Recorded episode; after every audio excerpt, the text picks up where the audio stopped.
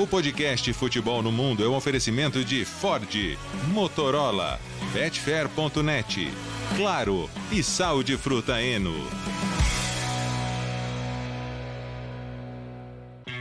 Alô Brasil, olá para você que é fã de esportes, podcast Futebol no Mundo. Agora 268 está no ar. Vamos fechar a data FIFA. Vem aí os campeonatos uh, nacionais no final de semana, mas antes tem muita coisa para falar. Leonardo Bertozzi, o Beratan Leal, Jean Oddi. E aí, Léo, o Gustavo Hoffman parece que já chegou uh, na Espanha. Parece, né, Léo? Parece, Alex Sen. Um abraço para você, o Biratã, Jean, para o nosso fã do esporte. É, Gustavo promete que segunda-feira vai estar com a gente, né? Para dar uma folguinha pro Jean, que tá quase o um náufrago já aqui no nosso podcast Futebol no Mundo. Mas tudo bem. É, data FIFA muito boa para quem gosta de data FIFA. Campeonatos voltando a todo vapor. Sabadão, Jean Maria Odd estará no Derby de Milão que é um hum. derby super aguardado. Vamos ter mais de 70 mil em San Siro. Os dois times começaram voando a temporada Inter e Milan, então anote na sua agenda, não reserve nada para o sábado, porque uma da tarde teremos esse jogaço. Da ESPN 4 e também no Star Plus, transmissão a partir de 5 para 1. E aí, Jean?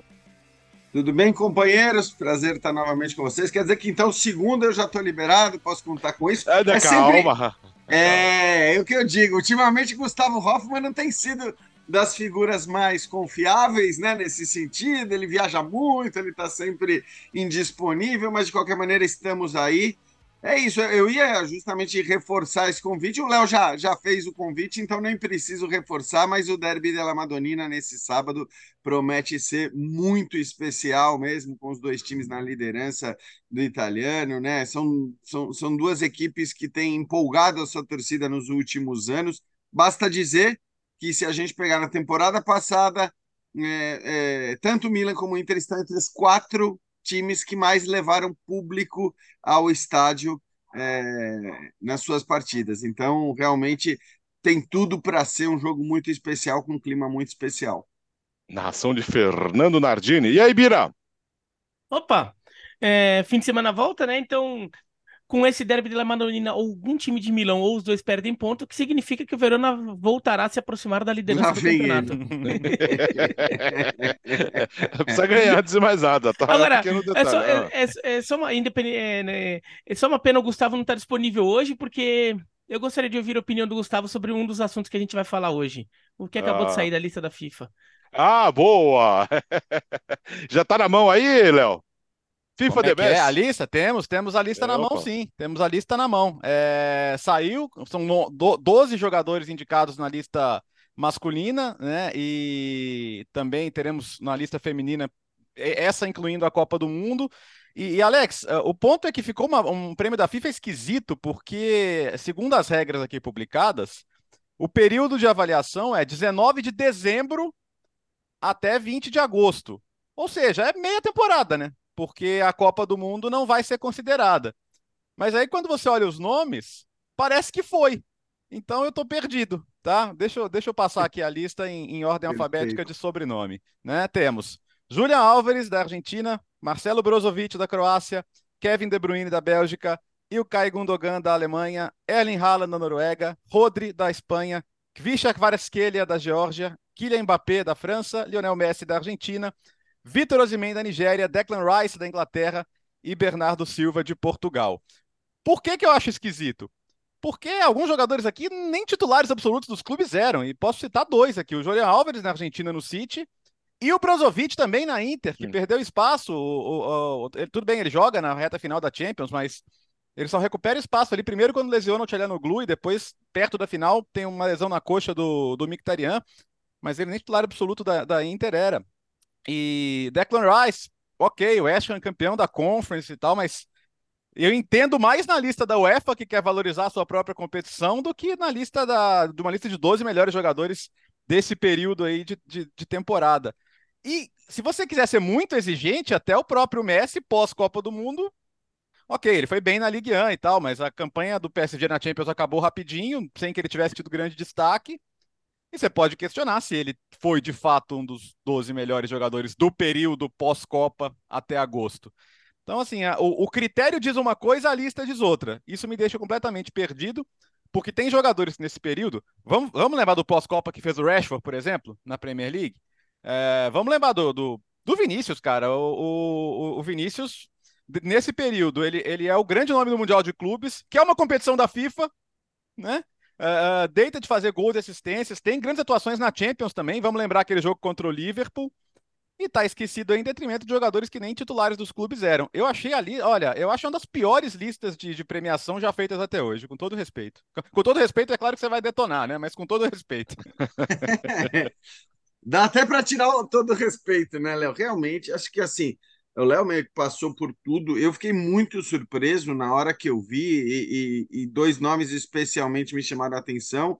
O Léo já citou, o Julian Álvares e o Brozovic. Eu fui até olhar, justamente por causa do que o Léo falou, cara, eu falei, meu, esses caras, quantos jogos eles fizeram como titulares das suas equipes nas últimas, eh, na última temporada? Fui ver aqui. Julian Álvares, 13 jogos como titular. 13 de 38 do Manchester City, falando apenas da Premier League. Brozovic, 19 jogos, metade. Né? O, o, o Julian Álvares não chegou nem a isso.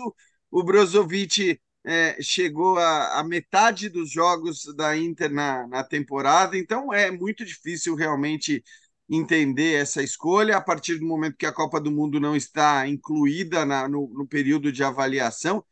E convenhamos, assim, o, o Julian Álvares, então, é uma bizarrice completa, porque mesmo que você quisesse incluir a Copa do Mundo, eu acho que seria um nome discutível. Evidentemente, a Copa do Mundo foi considerada para isso, é, e por isso ele está lá. Mas mesmo com a Copa do Mundo, eu acho que ele estar numa lista de 12 não faria sentido.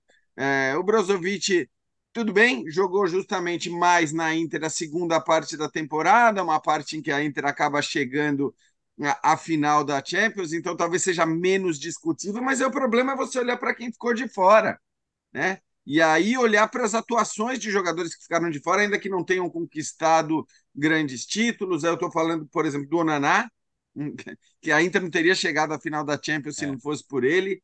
O próprio Harry Kane, é, que não, não venceu nada e acaba. É, de novo, a Copa do Mundo não deveria estar incluída, mas está, e, e, e acho que ele acaba sendo um pouco marcado pela eliminação da Inglaterra na Copa, mas ele fez também uma boa Copa, já que ela aparentemente foi considerada, e claro, principalmente o Vinícius Júnior. A ausência do Vinícius é um negócio completamente incompreensível. A ausência do Vinícius é uma aberração nessa lista. Olhando para esses nomes que estão aqui, e chama atenção também, metade dos nomes do Manchester City, o que desfaz um pouco aquela ideia que a gente mesmo reforçou de que talvez o Vinícius tenha ficado fora da última lista da temporada passada, porque afinal de contas a disputa com jogadores do Real Madrid era muito grande, você tinha um Benzema indiscutível, você tinha um Courtois indiscutível, enfim, você tinha essa questão né, de, de, de concorrência com nomes do mesmo time, só que aí a gente olha para a lista mas aí de tem que ver como da... eles vão dividir os votos desses aí agora, né, Jean? Pois é. Sim, o Vinícius foi o oitavo, a... né, no ano é. passado. No Ou não, é, não foi, foi na ele... bola de ouro. Então, eu não me lembro, porque isso aí a gente, a, gente, a gente mistura muito, Acho que né? ele foi oitavo na bola de ouro, é. O Léo tá dando uma pesquisada, é isso ou Tô não? dando uma googlada aqui. De, de qualquer forma, é, eu acho que assim a, ausência do Vinícius de 12 é um, é um absurdo, é a maior aberração é, de décimo, todas. Décimo primeiro na, na, na FIFA. Pois é. Então, uhum. já era absurdo, né? Uhum. E, e, e, continua sendo absurdo. Agora é mais absurdo ele não estar tá, é, nem entre os 12. Você tem muitos votos para jogadores da mesma equipe, que por mais que seja uma equipe coletiva, acho que do ponto de vista de protagonismo, né? Você vê, tem De Bruyne, Rodri, Gundogan, Haaland, Julian Álvares e Bernardo Silva, todos do mesmo time. É, que, que, claro, campeão da Champions, campeão da Premier League, mas eu só estou trazendo isso porque, de alguma maneira, a tese da, da, da divisão de votos tudo mais, ela acaba ficando difícil né, de compreender.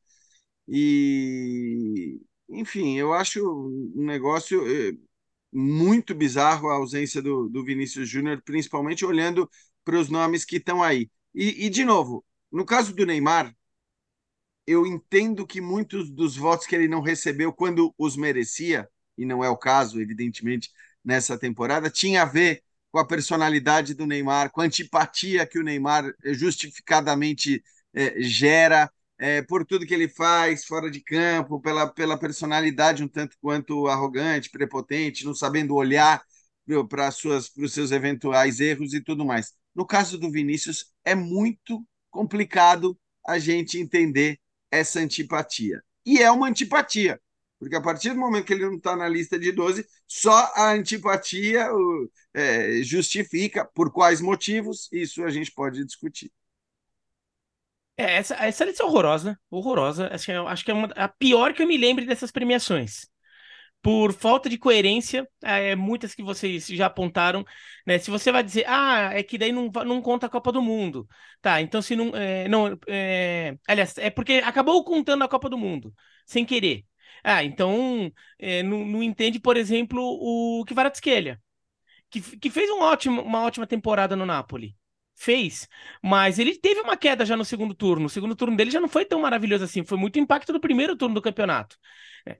Então, se a gente vai pensar que a Copa do Mundo contou, sei lá o quê, o que Kvaratskhelia aqui não jogou a Copa, óbvio, daí não é culpa dele, ele é georgiano, acaba perdendo força. Tem essa questão do, do, do, dos votos compartilhados que o Jean falou. Se você acha que a, é, a Copa não deveria contar, e daí por isso que o Kvaratskhelia entra, daí você não entende o Julian Álvares entrar, o Brozovic entrar, quer dizer, nem, é, não dá para entender. É, quer dizer, não deveria dar para entender algumas coisas, mas a gente começa a suspeitar, né?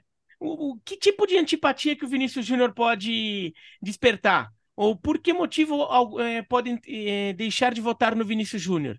Eu até acho que o Rashford, por exemplo, como o Bertozzi mencionou, era um bom nome, considerando o segundo semestre da temporada né, passada.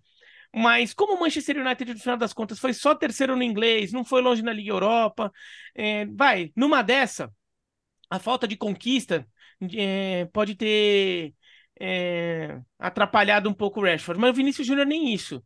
Né? Não, não dá para justificar muito, porque o futebol que ele jogou foi muito grande e daí assim, por quê? A gente começa a suspeitar que tem outras coisas, né?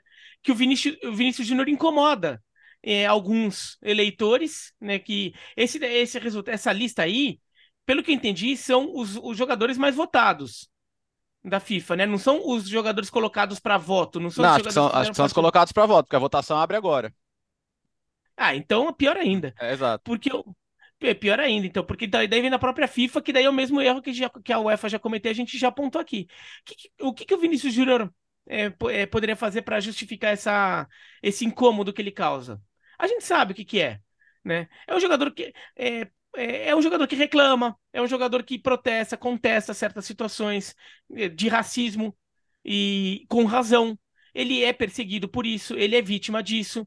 Só que ele incomoda, ele reclama, né? Ele expõe isso. E talvez tem gente que se incomode com, com, com esse fato. Acha que joga, que tá querendo aparecer demais. Ou acha que a causa, ou de repente não gosta da causa dele, né? Uhum. Mas para mim é a única justificativa que eu consigo encontrar, porque na, nenhuma outra é, entra. Nenhuma outra. O, o Julian Álvares, por exemplo, se contasse a Copa do Mundo, vai, até no limite acho que daria para colocar, mas eu também não colocaria. Mas vai, no limite daria para colocar, mas não tem a Copa do Mundo, não conta a é. Copa do Mundo. Entendeu? Ele não foi esse protagonista todo no Manchester City, ele foi um bom jogador. Mesmo no Manchester City, teve jogadores que não entraram. Olha que entrou bastante gente aqui, mas que poderiam entrar mais que ele. O Ederson, por exemplo. Né? O Ederson está como candidato a melhor goleiro, é, mas não está como candidato a melhor jogador. O, o Ederson foi muito mais decisivo na, na Champions League, ele foi o, o, grande nome do Manchester City na final, né? é. né? quer dizer, o nome mais decisivo. Então, é, realmente é, não dá para entender, é, ou a gente entende e infelizmente e, e, e sabe, gostaria de não de, de não perceber que esse tipo de coisa tá, pode estar tá acontecendo porque é, é, é, é, incompreensível isso, é incompreensível. Não está nem aqui como indicado, depois de tudo que ele jogou, é, realmente incompreensível e. Bom, espero que repercuta, né? Espero que repercuta, que incomode, que as pessoas se mexam, porque o Vinícius ter ficado fora da lista da UEFA não incomodou tanto porque é uma lista que não, não é tão relevante, né? A uhum. premiação da UEFA não é uma premiação tão relevante. Agora da FIFA é ela é tratada com respeito, ela é tratada com. com ela repercute, né? Ela é tratada como algo importante, um, um, um título individual importante para o jogador. Então, espero que repercuta isso.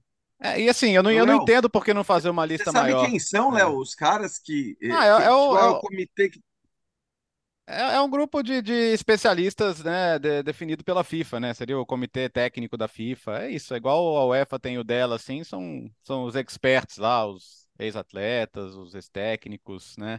E aí esses são os nomes colocados para votação. Aí o ponto que eu não entendo, assim, primeiro, por que não fazer uma lista maior para evitar esse tipo de, de, de, problema, né? A bola de ouro faz uma lista de 30, por exemplo, porque, ok, aí é difícil ficar alguém fora da lista de 30, né? No feminino mesmo, que teve Copa do Mundo, tem 16 nomes na lista né? Já, já diminui um pouquinho a chance de algum nome importante ficar de fora, né? Assim como na lista das goleiras no feminino também tem mais jogadoras. É... Então tem dificuldade para entender, né? É... Tem outra coisa também, por exemplo, a lista de técnicos. É... Eu adoro ele, tá? Mas o, o Ange Postecoglou entrar pelo que fez no Celtic, por mais que tenha sido uma temporada marcante no ah, Celtic, não, não. ainda é o campeonato escocês, né, cara? Sim. Então, assim, é, é, realmente tão significativo, mais acima do que outros fizeram em, em outros campeonatos, porque, ok, o, o, Guardiola e o Inzaghi, cara, o Guardiola ganhou tudo, é, ganhou, ganhou, tudo, ganhou os três títulos mais importantes, o Inzaghi levou a Inter à final da Champions, jogando, é, jogando melhor que a final, também não dá para não colocar, o Spalletti foi campeão italiano com o Napoli, ok. O Xavi foi campeão com o Barcelona, o que você já pode discutir, mas ok, foi campeão hum, de maneira indiscutível, da segunda liga mais forte para muita gente, também podemos falar. O Postecoglou ganhou tudo na Escócia com o Celtic. Então, assim, por que ele não qualquer outro, entendeu? É, são, são, essas coisas o que Arteta. eu tenho... É, exato. É, Arteta, é... pô! Bom Léo, ponto, Biratã. Ah. Ainda bem que os caras não colocaram Scaloni na lista, né? É, então. seria, seria mais ou menos o que eles fizeram com a lista de jogadores e ia ficar é. muito claro. Claro, aí nós estamos não, mas falando assim, de olha, de seleção, mas seria a admissão completa de que eles não conseguiram deixar de fora a Copa do Mundo, mas realmente é, também é, então, há essa discussão. O Bono tem entrado na lista de goleiros. Se você não considerar a Copa, o uhum. Bono teve só temporada de clubes. Beleza, ele foi importante e ganhou o título da, da Liga Europa. Desculpa mencionar isso, o Jean. Mas. mas, assim, ele foi reserva do Sevilha. Eu acho compreensível. Mas, mas, então, mas na temporada de clubes, do, na temporada, por exemplo, de, do, do Sevilha na Liga, ele foi reserva. Ele não foi titular do Sevilha, ele era o titular das Copas, e por isso que ele, jogou ele, a Liga ele, Europa. Ele virou reserva quando chegou o Mendilibar, né, ali em março, e aí ele só jogou a Liga Europa e jogou a última rodada de La Liga, né? A penúltima rodada é. de La Liga, aliás. Exato, então é, é, mesmo o Bono, que eu acho um bom goleiro, e até assim, não, não é uma coisa que me incomoda tanto a presença dele, mas é, sem a Copa do Mundo é difícil de entender. Então, tem, não, tem, até, tem momentos a... que você acha, não, a Copa do Mundo a Copa do Mundo justifica. Tem outro momento que fala, não, mas aqui tudo bem, é, o Scaloni não tá entre tá, tá certo, a Copa do Mundo não conta, mas em algum momento parece que a Copa do Mundo contou e outro não. Não, e até porque, assim, é, você tem razão, provavelmente ele, ele acaba, acaba entrando também por causa da Copa do Mundo, até porque você tem o Manhã, quer dizer, o Manhã está fora da lista, né, é. dos goleiros. E, e, assim, a temporada do Manhã foi um negócio espetacular. O Manhã que, inclusive, brigava para ser o titular da seleção francesa antes de se machucar. É verdade que ele acaba se machucando ali na, na, no, no, no, começo da, do período supostamente válido para avaliação, mas enfim, foi um goleiro que fez uma temporada espetacular também, né? É, não, não vale a Copa do Mundo, mas aparentemente esqueceram de avisar as pessoas, né? Na hora de votar, né? É, claramente. Bom, vamos falar um pouquinho das eliminatórias sul-americanas, duas rodadas encerradas, para surpresa de zero, Brasil e Argentina, dois jogos, duas vitórias, seis pontos. Os únicos dois times com 100% de aproveitamento. Equador e Bolívia, os dois que jogaram as duas e perderam, Léo. Foram os únicos também a vencer como visitantes, Alex. Na segunda rodada, né? O Brasil venceu o Peru 1x0, gol no finalzinho do Marquinhos, e a Argentina passeou 3 a 0 contra a Bolívia, né? A Bolívia que conseguiu já levar oito gols em dois jogos, em rodadas meio pobres de gols, né? Tirando aí os jogos de Brasil e Argentina. O que está me chamando a atenção nesse começo de eliminatória é, é além da, da, transição difícil de gerações, né, sobre a qual a gente já falou em algumas seleções, ou dificuldade do povo para fazer gol, viu? Oh. Então você teve o Paraguai e o Peru aí, os dois não marcando. O Peru não finalizou a gol nos dois jogos contra o Paraguai e, e contra o Brasil. É, na, se você for levar para a eliminatória da Euro, quem fez isso nessa, nessa rodada foi Gibraltar, Estônia. Essas são seleções que costumam não chutar a gol, né? E o Peru conseguiu não chutar a gol. O Paraguai até teve suas chances no jogo contra o, contra o Peru no 0 a 0 botou bola na trave e tudo, mas também não conseguiu marcar. E o Paraguai já, já vinha numa sequência sem marcar da outra eliminatória. É, o Chile também teve momentos em que dominou a Colômbia, mas não conseguiu passar do 0 a 0 porque também tem uma dificuldade imensa para fazer gol. Então, olha, ou, ou, o pessoal coloca o, pé, coloca o pé na forma aí, o Alex, ou essa eliminatória vai ser assim, tipo, Brasil e Argentina com saldo 25 e os outros com saldo 1, 2 daqui até o final. Não, eu, eu, foi, foi feio o negócio, viu? É Até a Venezuela é claro, ganhou. É. é. claro que é uma aberração estatística de, de duas rodadas, tá? Mas um negócio curioso, e, e, pelo fato do Equador ter perdido três pontos na, na justiça. Uhum. Mas neste momento o Paraguai, o Paraguai estaria indo para a Copa e o Peru estaria indo para a repescagem sem ter feito nenhum gol, né? é verdade. o Paraguai tem zero gol feito, um sofrido, o Peru também. O Paraguai é o sexto e o Peru é o sétimo. Claro, o Equador não é, ter perdido três pontos, conta que o Equador teria três pontos, o Equador está com Sim, zero. Porque tá ganhou, do, né? ganhou do Uruguai, né? Uruguai, é. Ganhou do Uruguai. Uruguai. É, mas o, o, Equador teria três pontos, daí jogaria o Paraguai para repescagem Sim. e o Peru para fora da Copa, né?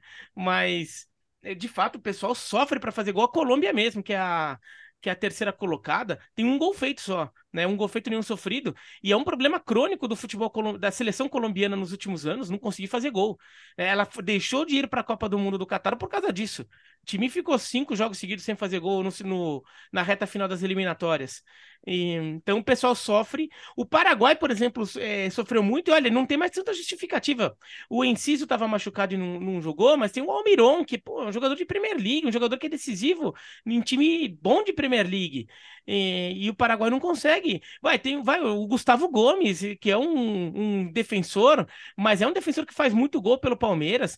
Então, assim, se o. Se o o Esqueloto não tá conseguindo é, articular muito lá na frente, meu, treina uma jogadinha de bola parada, chega lá no Gustavo Gomes e falou, ô Gustavo, o que, que o Abel faz aí que você faz tanto gol aí? Vamos treinar umas jogadinhas parecidas ali, daí vem aquele cruzamento lá no segundo pau que o Gustavo Gomes vem por, por trás de todo mundo livre e acaba desviando pro, primeiro, pro, pro meio da área ou fazendo gol direto, cria uma, algumas jogadinhas para aproveitar que o Gustavo Gomes é um zagueiro que se posiciona bem na área. E não foi é... falta de tentativa, né, Biratan? 37 finalizações em dois jogos teve o Paraguai Você vê que é falta então, de qualidade na finalização mesmo, né? Contra o Peru era para ganhar o jogo. É. Contra o Peru é, criou para jogar, para ganhar o jogo e acabou não conseguindo empurrar a bola para dentro.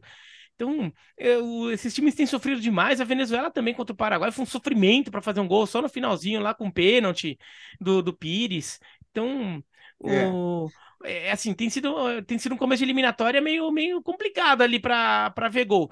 Agora, Brasil e Argentina é, mostrando, dando motivos ali para para acreditar que porque devem de, é, disparar na frente deve ser parecido com as eliminatórias passadas, assim, que a gente não viu o Brasil e a Argentina assim roscando muito lá no meio. Agora esse meião vai ser complicado, viu?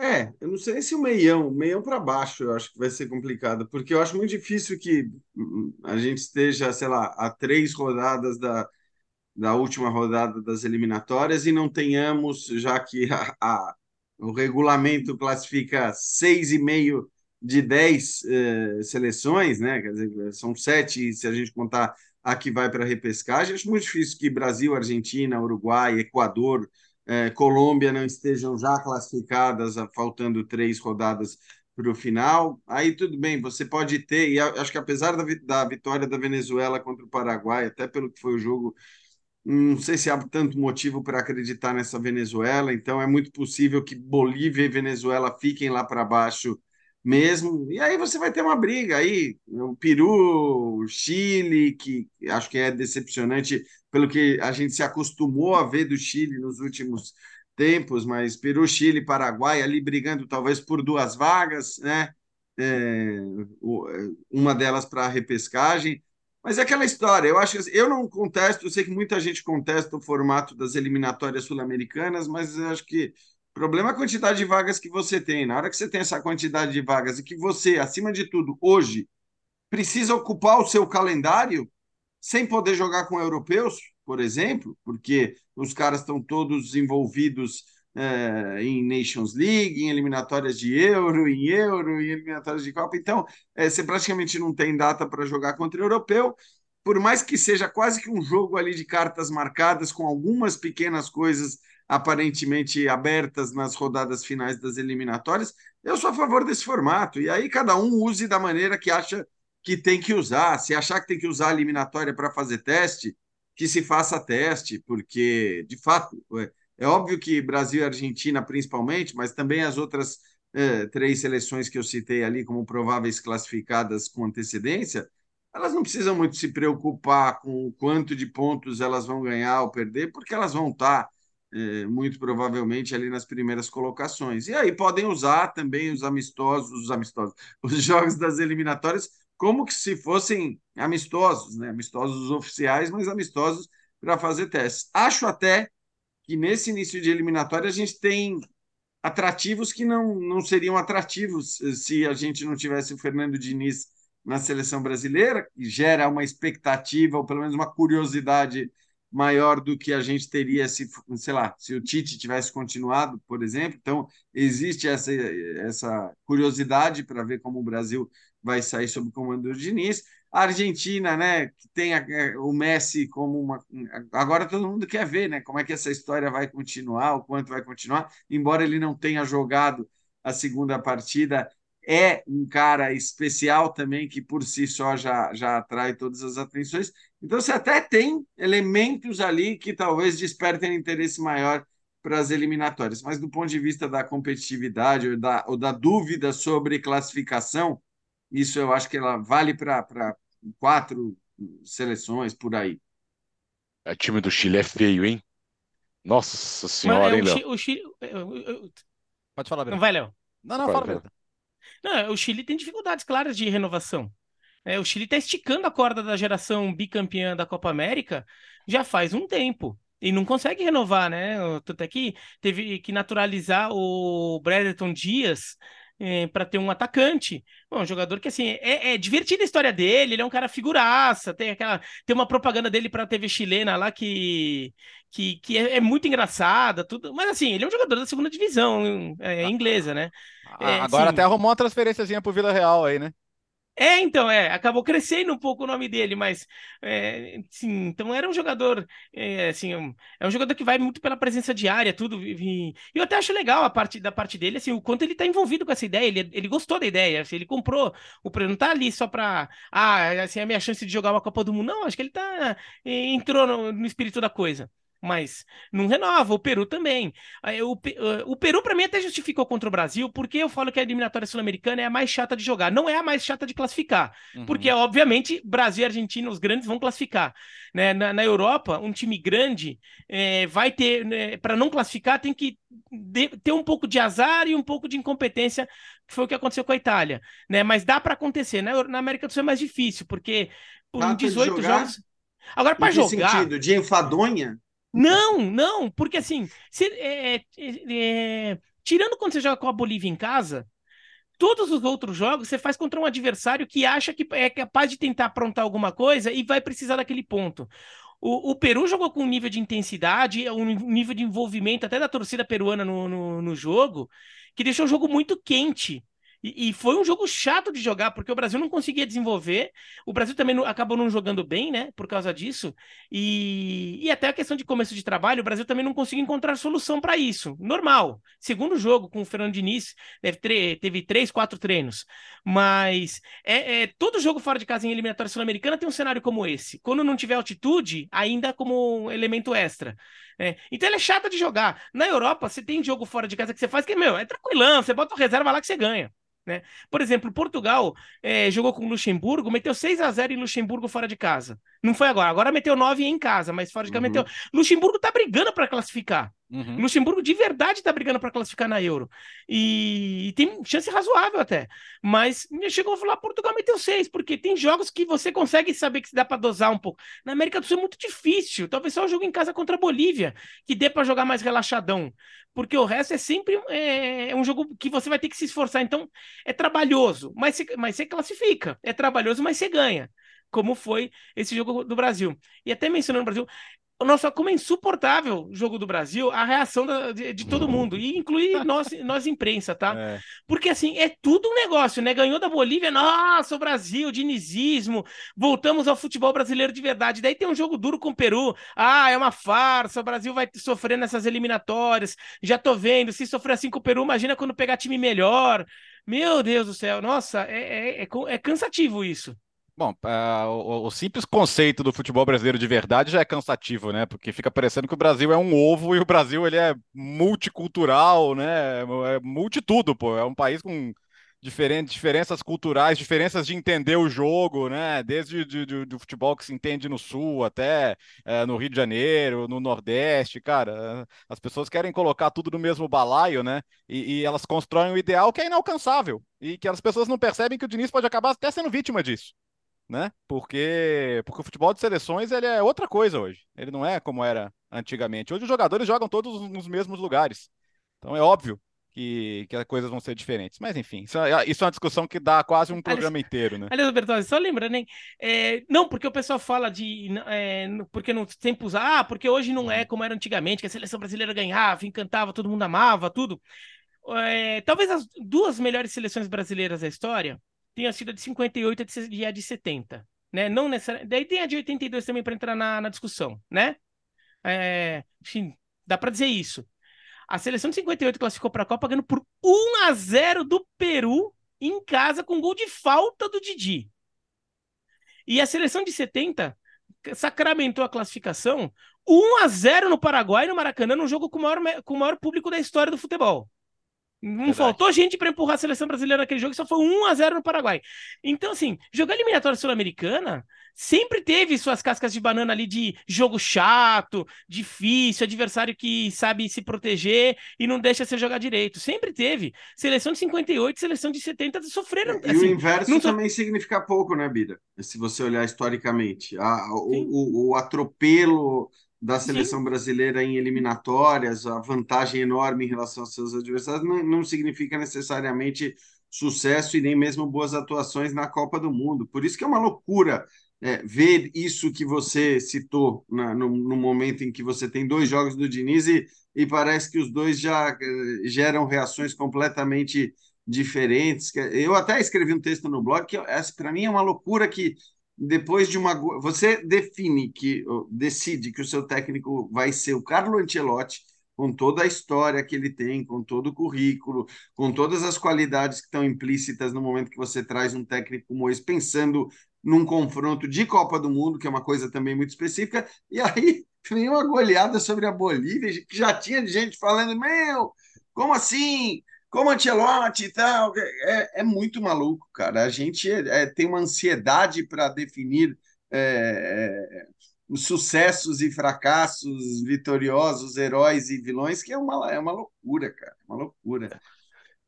Muitas vezes por muito pouco, né? Bom, uh, Pogba, Léo, enrascado, hein? Ah, tá, tá enrascado. Vamos lá, porque o que, que aconteceu? Ele foi pego no exame antidoping, num jogo que ele nem jogou, né? contra o Udinese, jogo que ele ficou no banco, deu positivo para testosterona. Antes que alguém fale, sim, todo homem tem testosterona. Testosterona de origem exógena, de origem externa, a testosterona que você encontra em forma sintética. Né? É, e, embora você aguarde o resultado da contraprova, normalmente a contraprova confirma o resultado da, do primeiro teste e ele já está preventivamente suspenso é, até, até o desenvolvimento do caso. O que, que aconteceu que a imprensa italiana informa? Que ele, de fato, tomou um suplemento indicado por um amigo médico vendido nos Estados Unidos que continha a substância. Então, isso é o famoso batom na cueca. Não vai dar para escapar.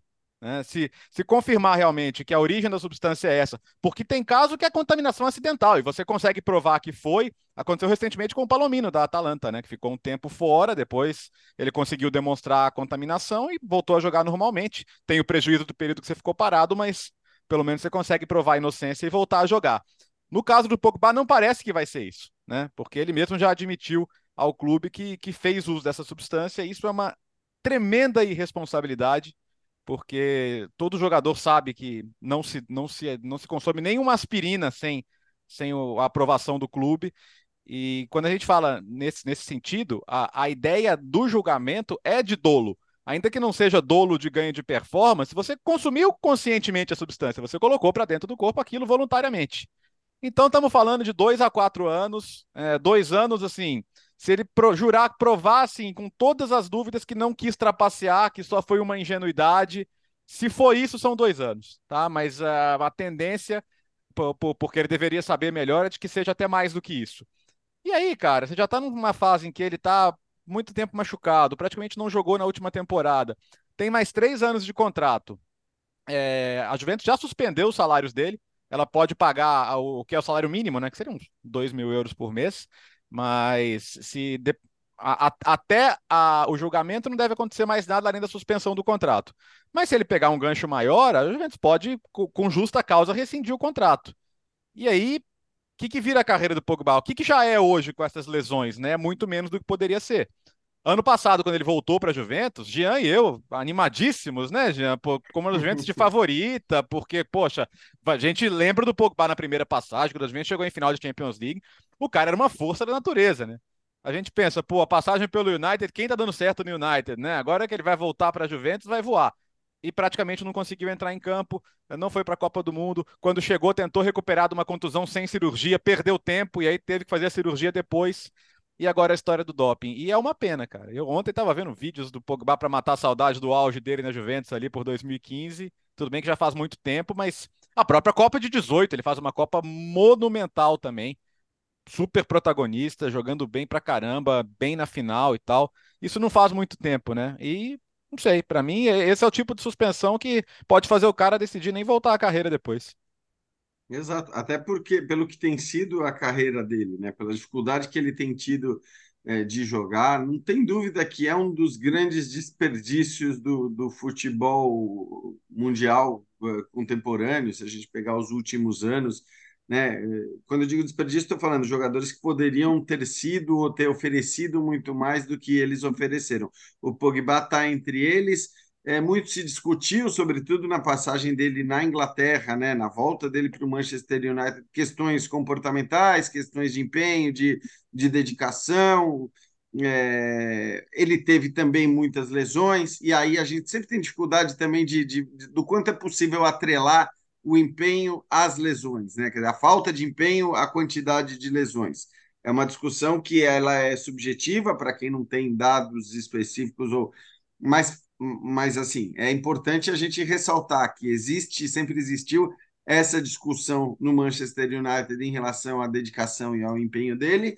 É, depois ele teve muitas lesões, deu um azar tremendo, eu acho, até na Juventus, porque a gente sentia ele naqueles jogos de pré-temporada, quando ele tinha acabado de chegar, com uma vontade grande. Aí acho que foi no primeiro jogo, né? Naquele primeiro jogo de, de, que ele estava inclusive jogando muito bem. Eu acho que eu estava transmitindo esse jogo, se não me engano, é, nos Estados Unidos, né? Aqueles jogos de pré-temporada, ele se machuca e daí fica fora um tempão. Aí, como disse o Léo, tenta voltar, tenta voltar, não, tenta é, um, um, tratamento ali mais tradicional, sem cirurgia, aí não dá certo, aí resolve que vai ter que operar e demora mais, e aí volta, e aí se machuca, volta a sentir questões musculares. Então, assim, é um cara que tem é, até a respeito do doping, né? A Gazeta dello Sport tem na sua capa ali uma. Eles fazem sempre uma sátira, uma piadinha de, de três, quatro linhas ali, toda, todo dia praticamente tem uma.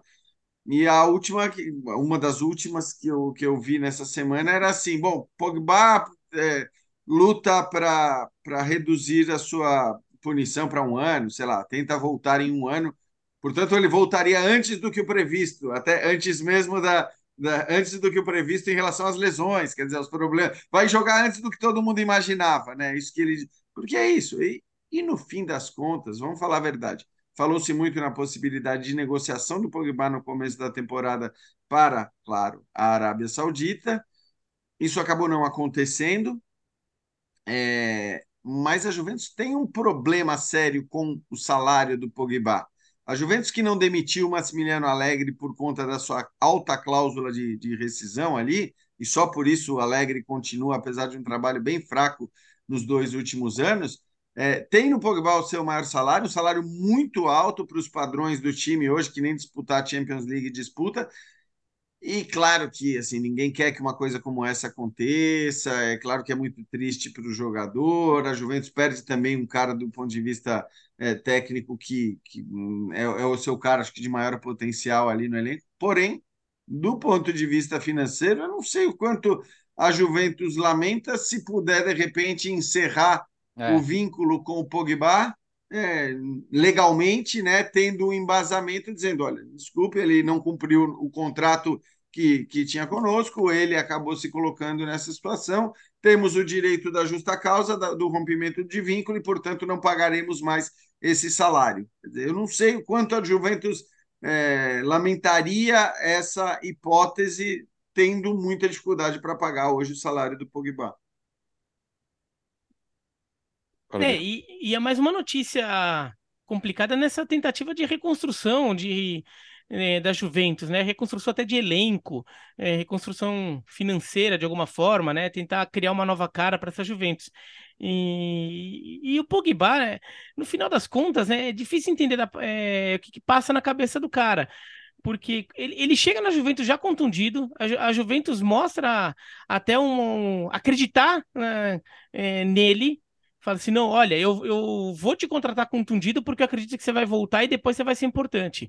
E lembra que tinha até uma história de ele voltar antes da Copa do Mundo, acabou não conseguindo e não fez nenhum jogo de 90 minutos na temporada passada, né? Mesmo no jogo que ele é titular, ele acaba saindo no meio por lesão, é, porque estava sentindo. Então, ele é, foi um jogador que mais que entrou em algumas partidas, mas tudo bem, em alguns dos jogos que ele entrou, se, dá, se percebia que, puxa, meu, esse cara aqui, quando tiver 100%, melhora o time porque ele melhorava o time. É um jogador de, de, de alto nível. E daí cai numa dessa. É... De fato, eu até acho que ele não vai encerrar a carreira, até acho que ele vai, é... independentemente do tamanho da punição, ele acaba voltando assim, até para encerrar ela em campo. É... Fazendo alguma coisa assim. Mas difícil imaginar algum clube apostando tanto nele agora, algum clube importante apostando tanto nele. É, vai ser alguma coisa assim, com se, se o que ele vier na, é, pela frente agora vai ser um contrato curto, é, cheio de cláusula, é, pagar por desempenho, né, com, com várias questões assim, porque o clube vai querer é, se garantir um, de um jogador que agora, nesse momento, é um jogador que não vai ser mais visto como confiável pelo mercado. E olha, era um baita jogador. É, a passagem dele no Manchester United foi abaixo mas na seleção francesa ele jogava com mais vontade ainda, e você via como ele ainda era um grande jogador, né? E acho que até por isso que a Juventus acreditou bastante. E, no final das até contas, vai Juventus ter. ele sempre jogou bem, né? Até voltar é... para o Manchester. É, a passagem dele no Manchester United que decepcionou na Juventus, ele era um monstro. É, ele era um absurdo. Então, é, é, vamos ver, acho que aquele Pogba a gente não vai voltar a ver mais. É assim, a esperança que tinha acabou. Vamos falar de duas seleções pressionadas. Começamos com a Itália. Bira, você esteve nessa, na vitória da Itália diante da Ucrânia por 2 a 1 é, Eu gostei e não gostei da Itália. Não vai, no geral, gostei. Na, no, o, a manchete principal é a Itália é, fez um bom jogo, uma vitória convincente contra a Ucrânia. E depois de um empate bem blé ali contra a Macedônia do Norte, ali que o time vai jogando, faz 1 a 0 depois volta, recua, chama adversário e toma um gol. É, dessa vez não. Fez o gol, fez 1 a 0 continuou jogando, fez 2 a 0 e criou até para fazer três, gol, é, três, quatro gols. É, só no finalzinho ali, quando fica tá 2 a 1 um, faltando poucos minutos, daí dá, bate aquele medinho, daí você recua um pouco para tentar se garantir. Mas a Itália mereceu ganhar, convenceu nesse aspecto. Deu para ver algumas coisas do jogo do Spalletti, um time que se movimentou bastante na frente, jogou sem um centroavante típico lá na, na frente, o Raspadori foi o atacante centralizado, mas se movimentou muito, abriu muito espaço para o Fratesi, que é um meia, chegar como atacante e ele faz os dois gols, e dois gols de centroavante. É, é, assim, taticamente falando, a, a, o jogador que exerce aquela função, que finaliza aquelas jogadas é o centroavante. Né? E o Fratesi fez dois gols de centroavante. Para mim, ele foi o nome do jogo. É, foi muito bem. Então, nisso, nisso eu gostei muito da Itália. Acho que a Itália mostrando cara e, e com, ganhando, vencendo e convencendo. Agora, a Itália tem que perder menos gol. A Itália dispersou muita chance. Aí eu acho que nesse aspecto faltou é, um jogador com mais vocação de área, né? Mas aquele instinto de área para botar a bola para dentro. É, acho que o Immobile da Lazio, é, Immobile da Lazio, Immobile da seleção italiana a gente não, não tem sido, mas o Immobile da Lazio cairia bem nesse time, né? Se o Immobile é, encontrar na seleção italiana, mas putz, isso é uma coisa que a gente esperando o quê? Há quase 10 anos já. Né? Exato. Né? É. Mas, mas assim, é, seria o jogador ideal. O, o Reteg, ele entra no final do jogo, mas não, o Reteg, é, assim, pô, é legal a história dele e tudo, mas é, é um jogador de, um, de, de, um, de alguns degraus abaixo, né? Então, assim, é um jogador mais tosco, assim, vai, mais rudimentar, digamos, tecnicamente. Ah, é, o, é, o, é o Dário Rubner dessa geração, pô. É, lembra do Dário Rubner? Por aí, sim, sim, sim.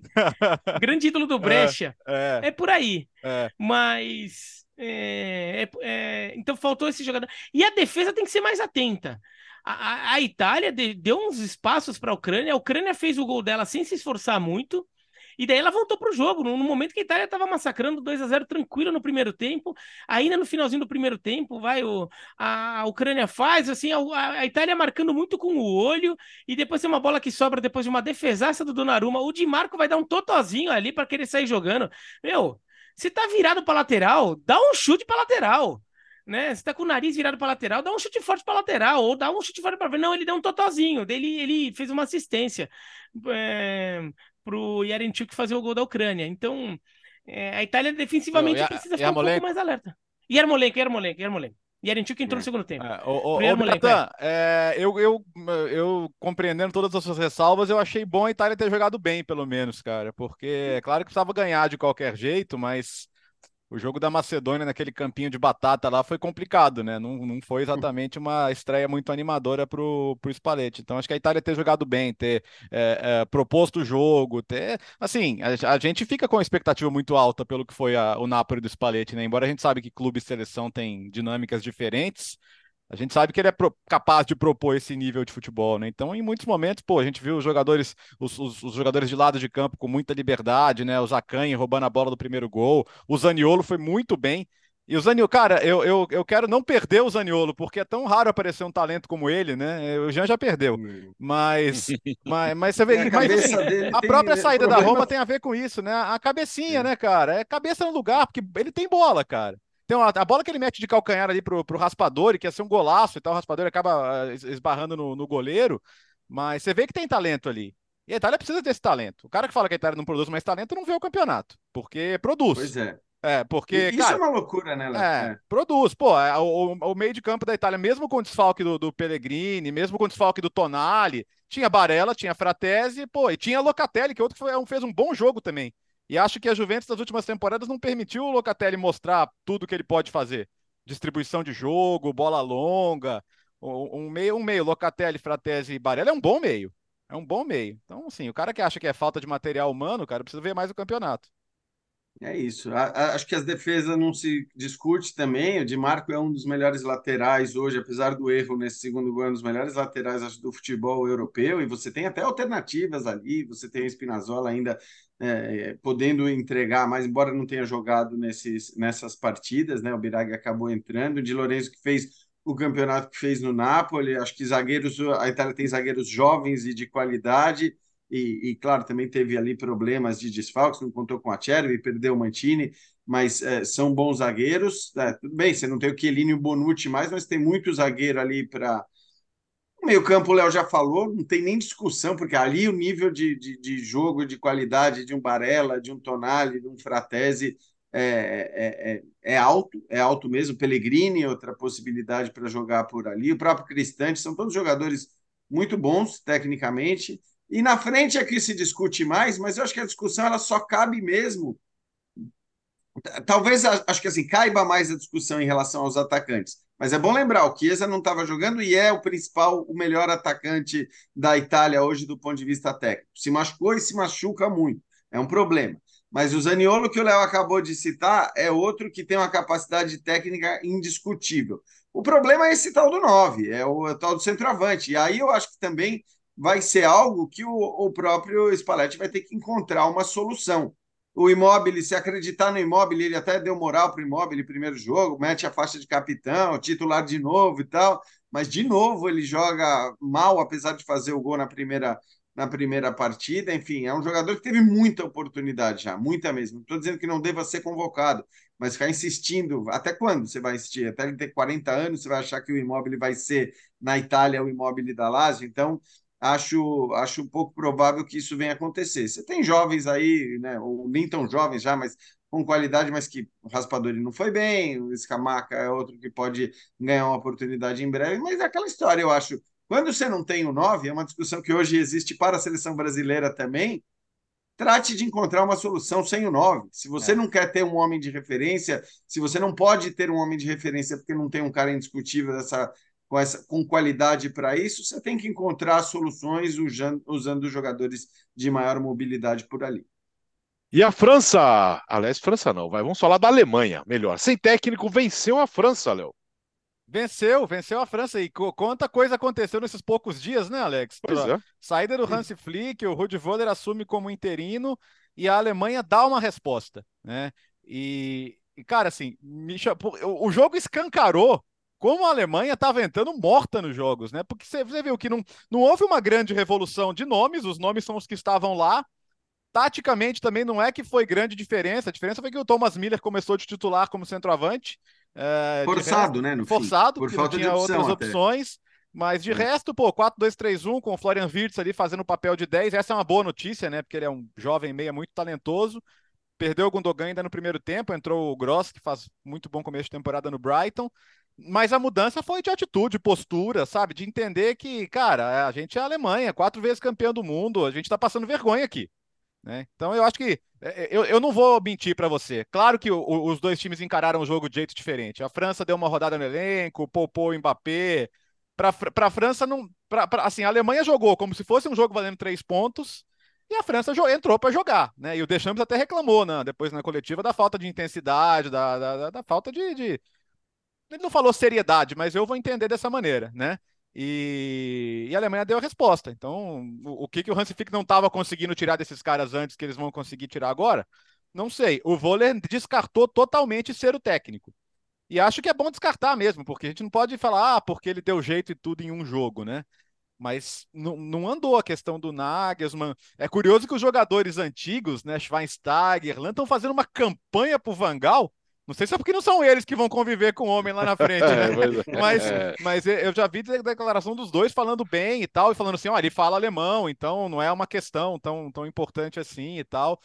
Mas a bola tá no campo do Nagelsmann, pelo que a gente saiba, né? E talvez o Nagelsmann tendo visto esse jogo. Eu penso o seguinte: se eu sou o Nagelsmann, tá? Me dá um contrato até julho. Me dá um contrato até euro só. Depois eu fico no mercado de novo. Claro. Né? Eu, eu, se eu sou o Nagelsmann, eu pego isso. Vocês vão fazer o que no resto da temporada? Eu, eu, eu na, na, na situação dele, entraria de cabeça. Eu estou plenamente de acordo com o Léo, porque assim, eu entendo técnicos de ponta ou técnicos cobiçados não quererem, de maneira geral, pegar uma seleção e fazer eu trabalhar um ciclo inteiro de Copa do Mundo, né, com uma seleção que realmente são quatro anos da sua, da sua carreira. Se você fica, você fica alijado do, dos principais cenários do futebol até o momento da disputa da Copa do Mundo, mas primeiro que isso já é um pouco diferente na Europa, onde a Euro tem o peso que tem. É... Depois que é isso, você está falando de, de, menos de um ano de trabalho, você tá fa... e aí com, tendo como recompensa é, a visibilidade enorme que uma euro te dá, e, a gente fala isso até pelo que foi a última euro no Brasil, né? Olhando para um lugar onde a euro não deveria importar muito, e a, a, última euro foi uma euro com muita repercussão, com altos índices de audiência e tudo mais. Então, assim, é um campeonato muito grande, é um campeonato que te dá visibilidade, e você está falando da seleção alemã jogando em casa, e uma seleção alemã que tem potencial para para muito mais do que a gente tem visto. Né? Pode não ser hoje uma das seleções com mais eh, material humano do, do planeta, mas tem ótimos jogadores, vai jogar em casa, tem a tradição que, que hum, talvez uma ou duas seleções tenham igual eh, no, no, mundo, então não, não dá para descartar uma possibilidade, uma oportunidade como essa, ainda que eu acho que assim o jogo contra a França é o que o Léo falou. Para mim, a parte final do comentário do Léo é determinante, porque a França, né, além de poupar jogadores como o Mbappé, por exemplo, estava numa outra rotação, num outro nível de interesse, enquanto a Alemanha sabia. A gente até falou isso né, na, na segunda-feira, uhum. antes da, da, do jogo, falando: bom, é, a questão é que assim, a França já está classificada, tudo bem, é um jogo contra a Alemanha, é um jogo teoricamente grande, é, porque é, é, um jogo que vai para a história sempre é, Alemanha e França, mas é, acho que ficou bem claro que eram seleções jogando com é, interesses diferentes, né, considerando o jogo com importância é, diferente. De qualquer forma, acho que fica de positivo para a Alemanha. A Alemanha vinha sendo uma seleção muito frágil defensivamente, né? E, e, parecia ser capaz de sofrer gol de, de qualquer um a qualquer momento. Nesse jogo especificamente, ainda que contra uma França sem o Mbappé, foi uma Alemanha que sofreu muito pouco defensivamente, né? Que, que, que realmente conseguiu ter uma postura, pelo menos nesse aspecto, mais sólida do que vinha mostrando.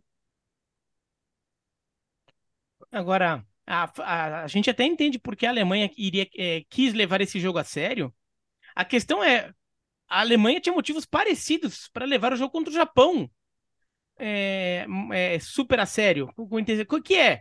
é? Não que fosse retribuir, não que fosse compensar, mas deixar um pouco para trás a eliminação da Copa do Mundo para a seleção japonesa, né? Para mostrar que aquilo foi um acidente, para mostrar que não, é, nós somos melhores que os caras. Vai lá e ganha do Japão, ganha bem, fala nós somos melhores que os caras. Se, se o Brasil pegasse, lembra como foi o Brasil e a Alemanha em Berlim, aquele amistoso, é, antes da Copa de 2018? Como o Brasil se matou para ganhar aquele jogo? Uhum. Por quê? Porque queria pagar o 7 a 0, o 7 a 1. Queria pagar o 7 a 1, queria precis... queria ganhar da Alemanha ali de alguma forma. E a Alemanha até mesclou um pouquinho o seu time ali naquele amistoso, porque sabia que era um amistoso legal para testar antes da Copa da, da Rússia. Mas para o Brasil era questão de honra ganhar aquele jogo. Por quê? Para apagar o fantasma do 7 a 1 né?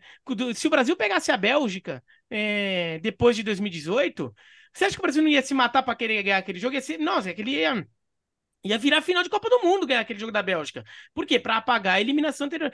E a Alemanha entrou é, é, contra o Japão é, com um time desligado, baixa intensidade. Então, de fato, faz pensar se não tinha alguma coisa errada é, no relacionamento ou, ou na forma como o Hansi Flick passava a instrução para o time, alguma coisa não funcionava, a química ali não estava boa, né? Porque contra a França a gente já viu uma postura diferente, mas essa postura já deveria ter existido contra o Japão, já havia motivos para isso e não teve. Né? Então, hum, é, mas esse, é, vamos ver como que a Alemanha se, se encontra aí. De fato, o Nagelsmann fazer um, um contrato de freelancer ali de um ano, né? Ele vai trabalhar onde agora? Né? Não vai trabalhar em lugar nenhum. Então, é, aceita a seleção alemã, que nem o Conte, vai, que fez um frila na seleção italiana para uma Eurocopa e tava meio parado, faz lá, uma temporadinha lá. Foi bem até na Itália, levou. É bem isso, mesmo. Levou até as, oitavas, as quartas de final da Eurocopa, caiu só nos pênaltis para a Alemanha e pronto. Uh, vamos dar uns destaques rápidos aqui. Primeiro, como já era esperado, né, Léo? O Fernando Santos foi demitido na Polônia com a péssima campanha nas eliminatórias da Euro. É, o Fernando Santos foi contratado porque todo mundo lembra como ele era um técnico capaz de organizar defensivamente, né? E isso você não pode negar a ele. A seleção de Portugal, muita gente achava que era até meio travada pela, pela mentalidade defensivista dele. Só que aí, cara, no, nos três jogos fora de casa da eliminatória, ele toma três gols da República Tcheca, três da Moldávia e perde o jogo, e agora 2 a 0 da Albânia, do professor Silvinho, que a gente falou já dele aqui na segunda-feira, e deixa a Polônia numa situação muito complicada. A Polônia só deve jogar repescagem porque é uma seleção da Liga A, né? Então ela tem um caminho mais facilitado para jogar repescagem lá em março. Mas feio demais, né? Feio demais. Tava tão mal a Alemanha que a Polônia ganhou da Alemanha em junho no amistoso, só para você ter uma ideia. Mas o desempenho muito abaixo, e assim, se, se nem a parte defensiva está se pagando, é, fica difícil defender, né? Então, por mais que você falhar, são só seis jogos, mas no futebol de seleções, seis jogos é meio ciclo, né? Você perde. Muito é muito tempo, né? Porque. São três então... meses, né? Caso, é. é muito tempo, mas enfim. É, é então, você, você, você já tem agora jogos aí com. Você tem você tem jogos que você pode ganhar, vai Ilhas Faro, Moldávia, República Tcheca e Letônia, são os três últimos são em casa, mas olhando para a classificação do grupo e para a tabela da Albânia também, da própria da própria Tchequia, é difícil a Polônia ficar entre os dois. Então, quem chegar agora já vai ter que pensar provavelmente em repescagem. E, e assim, eu, eu, vejo muitos portugueses falando eu avisei, né? Embora o Fernando Santos tenha sido campeão de Euro e de, e de Nations League com Portugal, muita gente entende que o trabalho, por exemplo, na última Copa do Mundo, podia ter sido melhor. E aí eu vou concordar que podia mesmo. Uh, agora nós vamos falar da Áustria, que campanha do Ralf Rangnick, né, Bira? Uh, a Áustria tem a mesma pontuação da Bélgica, 13 pontos. Estão na boca ali para se classificar para Euro. É, e num grupo que tem a Suécia, né? Não é que é aquele grupo tranquilão que os outros três times são fraquinhos, aí você acaba ganhando. Porque tem Azerbaijão e, e Estônia, né? Daí também já é coisa mais tranquilinha.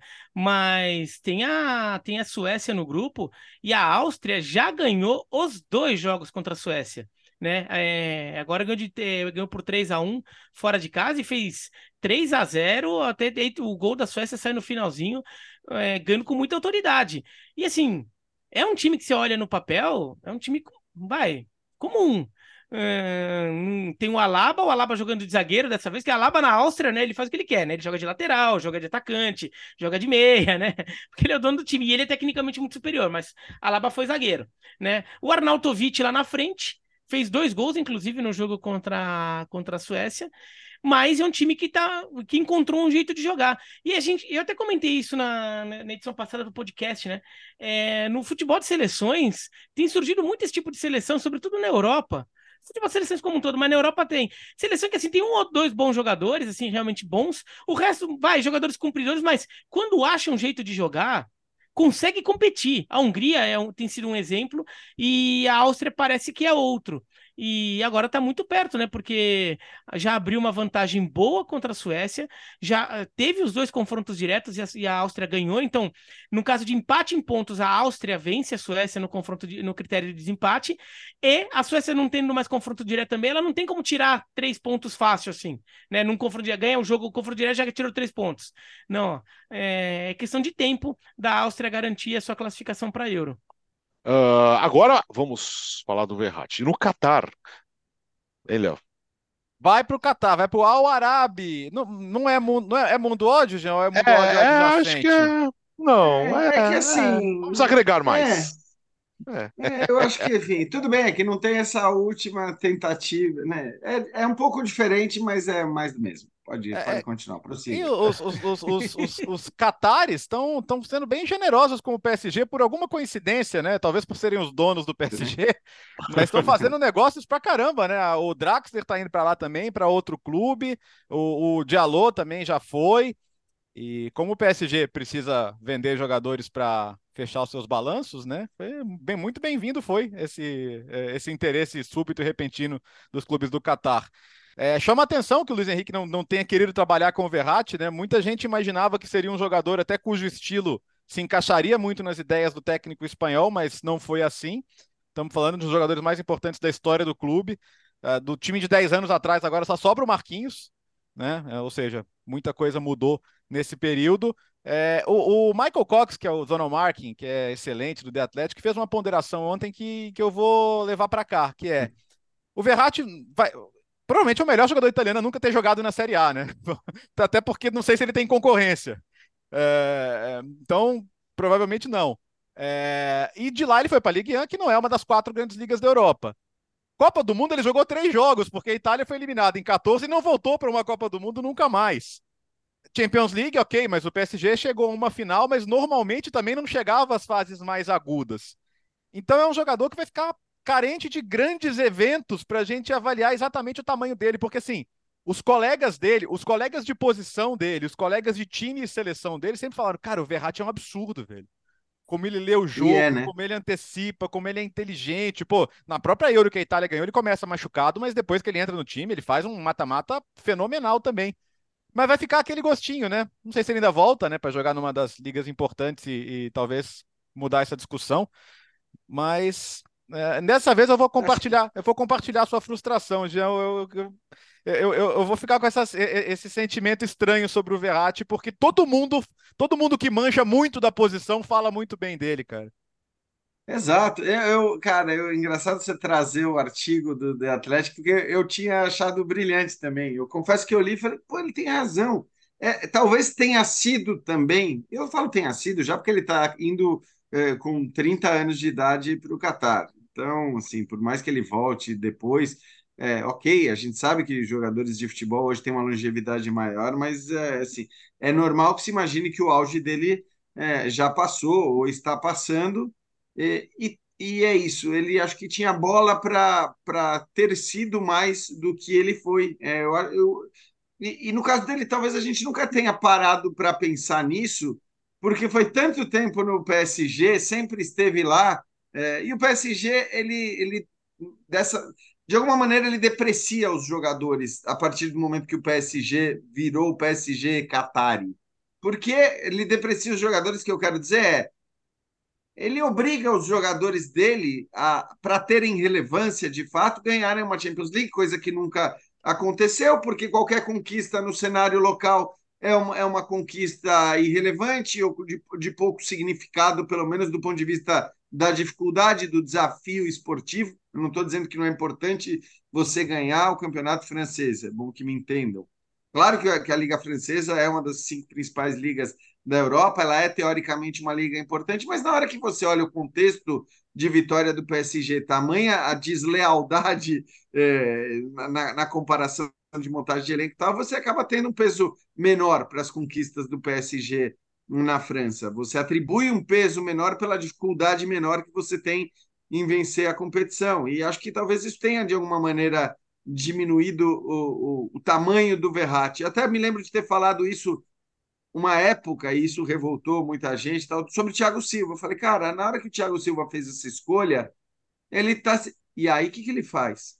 Ele volta para pra, as grandes ligas, ele volta para a Premier League, é, faz o que faz na Premier League, é, e acho que acaba voltando a, a, adquirir um tamanho, uma visibilidade, um respeito que talvez no PSG não que ele não tivesse o respeito, mas ele era menos exaltado, menos badalado e mostrou ao voltar à Premier League, ao, ao ir para a Premier League, o nível de, de jogador que ele, que ele é.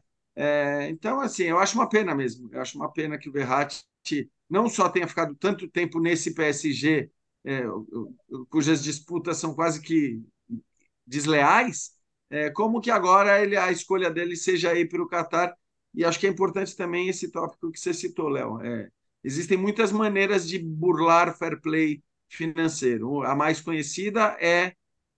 Não estou dizendo que isso está acontecendo agora, tá? Mas é, é bom que se esteja atento a isso.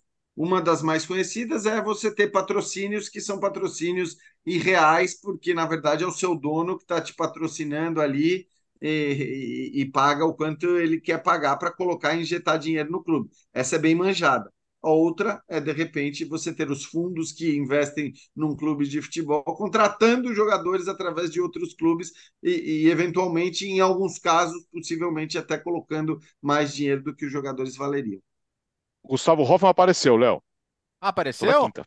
Ah, apareceu toda bem, quinta, né? É, é, toda apareceu. quinta. Hoje é dia de entrevista, né? Aliás, o personagem de hoje é um personagem muito interessante, tá? Porque ele está trabalhando no Separran mas ele já foi auxiliar do Zé Mourinho no Chelsea, na Inter, no Real Madrid. Então é um cara que tem muita história para contar.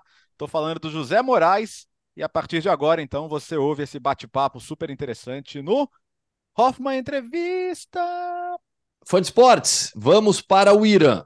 Mas a gente vai rodar bastante também por outras partes do mundo, não apenas do, da, da Ásia, da Europa. O papo vai ser muito bom, porque o convidado dessa semana é José Moraes, técnico do Sepahan do Irã e com muita história para contar. José, um prazer falar contigo. Obrigado por atender o podcast Futebol no Mundo. Prazer é todo meu, é sempre minha intenção ajudar naquilo que eu puder para os fãs do futebol em todo o mundo, né? Para a gente começar o papo, José, eu queria conversar com você primeiro sobre o seu atual momento, sobre o seu atual desafio. É, como tem sido a experiência de trabalhar no futebol do Irã em uma potência nacional, que é o Separrão, um clube grande do futebol asiático? Olha, tem sido até hoje uma, uma experiência interessante em várias, em várias vertentes. Né? É, uma é que na vertente humana eu tenho a oportunidade de estar a conhecer um, um país que não é fácil uh, conhecer em circunstâncias normais uh, e conhecer também uma cultura que é a cultura persa que uh, a história antiga fala tanto né, de, uma, de uma civilização tão inteligente e que, e que deu tanto ao mundo. e ter esta oportunidade eu, eu, eu eu considero isto uma oportunidade única, independentemente de todos os outros uh, aspectos desportivos. Naquilo que interessa mais ao, ao, ao, nosso ouvinte, que é, que é o aspecto desportivo, obviamente que é um clube grande, é um clube na Ásia, uh, que foi dos, do primeiro clube no Irão que participou no Mundial de Clubes, uh, e é um dos clubes que normalmente uh, disputa para ser campeão, uh, em, em, companhia de outros dois clubes, que são de facto os clubes, uh, clubes ainda mais, mais apoiados pelo governo do que, do que este CEPAN, que são os, os Teglal e o Persepolis. Mas o desafio é grande porque,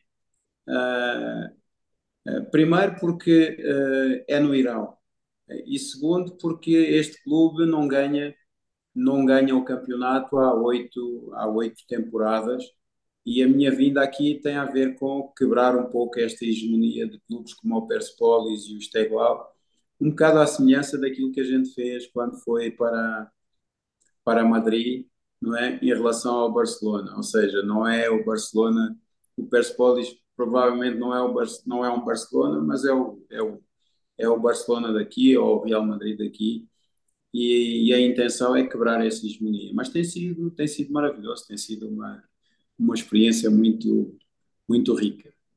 E os seus últimos anos como treinador é, foi de muita viagem. Você passou e treinou o Al Hilal, Jeonbuk Hyundai Motors na Coreia do Sul, Karpat Lviv na, na, na Ucrânia, o Barnsley na Inglaterra, o AEK em Atenas, o Antalyaspor na Turquia. É, tudo isso de 2016 para cá. É, como é ter uma carreira com tantas mudanças, tantos países, tantas culturas diferentes. Eu imagino que até, falando objetivamente da sua profissão, é, lidar com os jogadores vai mudando muito também de país para país de acordo com a cultura. É, é verdade, é verdade. A liderança, a liderança também muda em função da cultura do, do próprio país, dos hábitos do país uh, e dos jogadores que você tem. Uh, felizmente, o, o, futebol é tão global que a gente acaba por ter sempre jogadores de nacionalidades com as quais você já, já trabalhou antes, não é? O que significa que, eh, por exemplo, eu tenho aqui eh, um jogador brasileiro, uh, tenho aqui um jogador que é eh, senegalês, mas que já jogou em, já jogou em Inglaterra, uh, ou é um jogador francês, mas que já jogou em Inglaterra. Uh, e, e, então uh, você acaba por, por encontrar também alguns jogadores iranianos que já jogaram em Portugal uh, e isso ajuda um pouco na, na integração, mas não é não é de facto não é de, não tem sido de facto uma uma caminhada fácil, não é? Porque desde 2016, como você falou, que eu deixei a equipa técnica do, do José Mourinho, na altura, eh, quando a gente deixou o Chelsea, eu decidi assim e tenho passado por Espanha, Espanha, Ucrânia, uh, sem antes, aliás, uh, Turquia, passei pela Turquia, depois da Turquia fui para, para a Inglaterra, da Inglaterra fui para a Ucrânia, Uh, mas antes, antes de ir para a Inglaterra também tinha estado lá em Capa de Atenas, como você falou, Grécia, tanto aqui num, num país ao lado da, da Turquia, e são ligas, são ligas também muito interessantes, com jogadores de, de qualidade, com, com tipos diferentes de liderança. Eu, eu recordo, por exemplo, que uh, a liderança num, num clube turco é ligeiramente diferente da liderança num clube, num clube grego o jogador grego é mais disciplinado do que o jogador turco, uh, mas uh, o jogador turco é mais concentrado uh, em termos de trabalho do que o jogador grego. Portanto, o jogador grego acaba por ser um pouco mais boêmio do que o jogador turco. e então, é, todas estas diferenças são importantes na hora da, da da liderança de grupo, da tomada de decisão, etc., sobre, sobre a própria qualidade dos jogadores. E isso também uh, enriquece-me enquanto, enquanto pessoa, porque fui um pouco obrigado a, a, a, tentar perceber, a tentar perceber, não, a perceber as diferenças culturais e e, e depois, a par das diferenças culturais, como treinador, você é obrigado a conhecer bem o ser humano enquanto humano, não é? Uh, e é isso que, que, que, me ajuda a, ter esta capacidade de, de, de, de me adaptar a, a, diversas, a diversos países e a diversas culturas em tão pouco espaço de tempo, porque também são, são países onde a estabilidade é um pouco como. Sim. A estabilidade é um pouco no Brasil, ou seja. Sim. Conhecemos é bem. Uma, é uma estabilidade instável, não é? É, é sabemos bem. E, e, José, eu queria agora entrar um pouquinho na sua história é, com José Mourinho. Você já citou o treinador português, atualmente na Roma. Você foi assistente do Mourinho na Inter, no Real Madrid e depois do Chelsea. É, antes disso, você, você foi jogador de futebol, teve antes também de se tornar assistente do Mourinho, teve uma longa carreira como treinador de várias equipes em Portugal e fora de Portugal. Como você conheceu o Mourinho? Como surgiu o convite para você fazer parte da comissão técnica do Mourinho? Olha, eu conheci o Mourinho quando eu era, uh, quando eu deixei de jogar, eu fui treinar nas camadas jovens do Benfica, né? Uh, e eu treinava já a, a, segunda equipa do Benfica, que é chamado time reserva do Benfica, uh, na altura em que o Mourinho chega, vindo de, de, do Barcelona como assistente do Van Gaal, ele chega e vem treinar, treinar o clube e eu já pertencia aos quadros técnicos do, do Benfica na, naquela altura. E então a nossa colaboração surgiu muito naturalmente. Eu sou eu sou uma pessoa uh, gosto gosto de trabalhar, gosto uh, sou, sou sou sou fácil em termos de comunicação. Sou uma pessoa acessível na, na comunicação e gosto de integrar as pessoas. Eu percebi rapidamente que estava em face, aliás, se eu me lembro do tempo todo que eu estive no Benfica, eu, que foram 10 anos, eu acompanhei uh, a carreira do clube e fui sempre vendo vários treinadores passando. E um deles, inclusivamente, foi o Paulo, uh, dos brasileiros que lá passaram, o Paulo Attori, foi o único que me lembra nessa, nesse, nesse, nesse período, não é? Uh, e, e, treinador do qual eu tenho uma lembrança também grande e extremamente positiva relativamente à, à qualidade dele, à forma de se organizar, à forma de pensar o jogo e, e pensar o futebol. Uh, ele saiu do Guimarães, do Vitória de Guimarães naquela altura, veio para o Benfica e de facto era, é um dos treinadores que eu, que eu recebi alguma influência e tem, e tem de facto qualidade. A parte disso, quando o José Mourinho chega, uh, quando o José Mourinho chega, eu, treinador da equipa B, ele não tinha muitos jogadores. Como não tinha muitos jogadores, uh, ele teve que socorrer de alguns jogadores da equipa B. E muito naturalmente ele chegou, uh, chegou ao pé de mim e perguntou: Zé, pá, quais são os jogadores que tens aí que tenham, tenham qualidade para integrar o grupo? Uh, e depois eu, naturalmente, disse, pá, muito sinceramente, os jogadores que tens aqui com qualidade são este, este, este e aquele. e ele confiou uh, recebeu esses jogadores e de facto verificou que uh, aquilo que eu dizia era, uh, era a realidade, não é? Você lembra, facto... lembra de quem subiu, de quem, de quem passou para o time principal? Lembro-me, lembro, lembro na altura. são jogadores que provavelmente já não, já não estão, mas foram jogadores como o Mauete Júnior, que já não, que já não joga, o Nuno Abreu, que também já não joga, que era um, portanto, um, um central. O Mauete Júnior era um atacante, o Nuno Abreu era um central. O Diogo Luiz, que fez muitos jogos, hoje, hoje em dia o Diogo Luiz é comentador, uh, que era um lateral esquerdo uh, alto, e o José Mourinho estava lateral, de, de, laterais fisicamente bem, bem, bem constituídos e com grande, com grande capacidade. Era um jogador tecnicamente muito, uh, muito evoluído naquela altura. Uh, e fundamentalmente, e o, e o Geraldo Alves, que era que era um médio, uh, que era um médio centro uh, muito forte também. Geraldo Alves é, tem descendência, o pai dele era o Washington, uh, que era um jogador, foi um ex-jogador brasileiro também.